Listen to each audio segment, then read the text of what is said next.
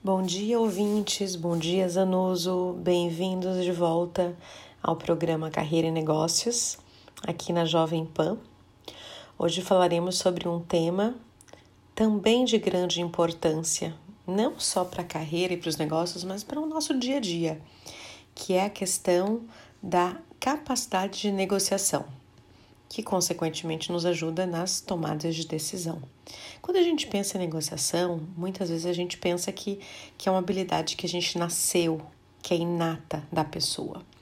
Óbvio que tem algumas pessoas que sim, que nascem com uma facilidade para negociar, mas por outro lado existe também a possibilidade de investir e desenvolver essa habilidade.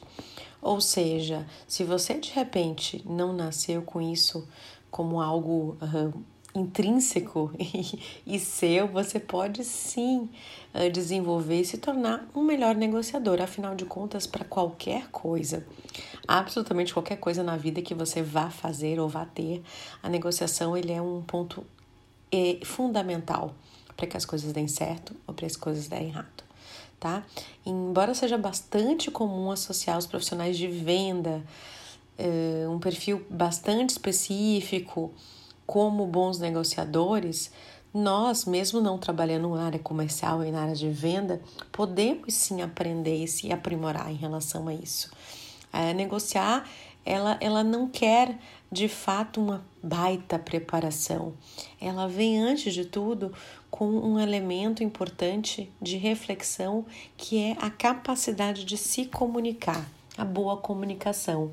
Então, o primeiro elemento para uma boa negociação é a comunicação, ou seja, não é possível negociar se alguma parte não é capaz de transmitir e receber aquela mensagem.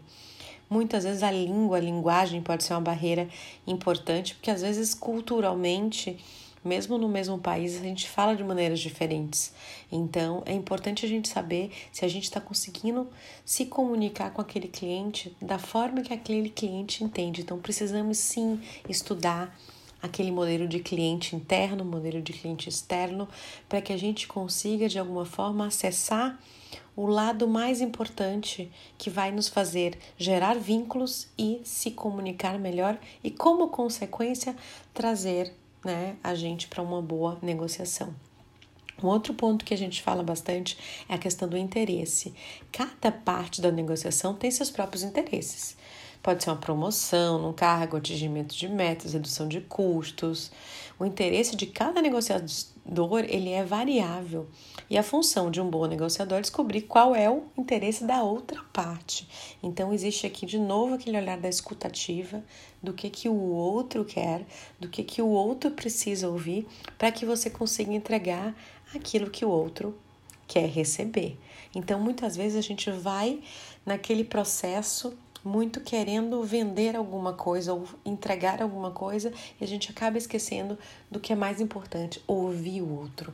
Realmente perceber o que, que é a pessoa que ouvi. Às vezes tudo que a gente montou não funciona, porque simplesmente o que o outro quer não é aquilo que a gente pensou em entregar. Outro elemento chave para uma boa negociação é criar opções e possibilidades. Ou seja, ah, mesmo que você venha com algo um pouco mais formatado, um produto ou alguma alternativa que para você é importante e é o ideal, talvez o que a outra pessoa quer é algo completamente diferente. Então você precisa de fato ter uma flexibilidade poder adaptar e pensar no plano B, no plano C, para que você não perca esse cliente por um, né, por uma mentalidade muito rígida. Porque, mais do que tudo, a gente precisa se conectar com aquela pessoa, seja para vender aquilo que inicialmente a gente quis ou alguma outra coisa. Um outro ponto importante é o convencimento. Precisamos convencer e argumentar, né, para que essa pessoa de fato consiga entender o valor daquilo que você está vendendo.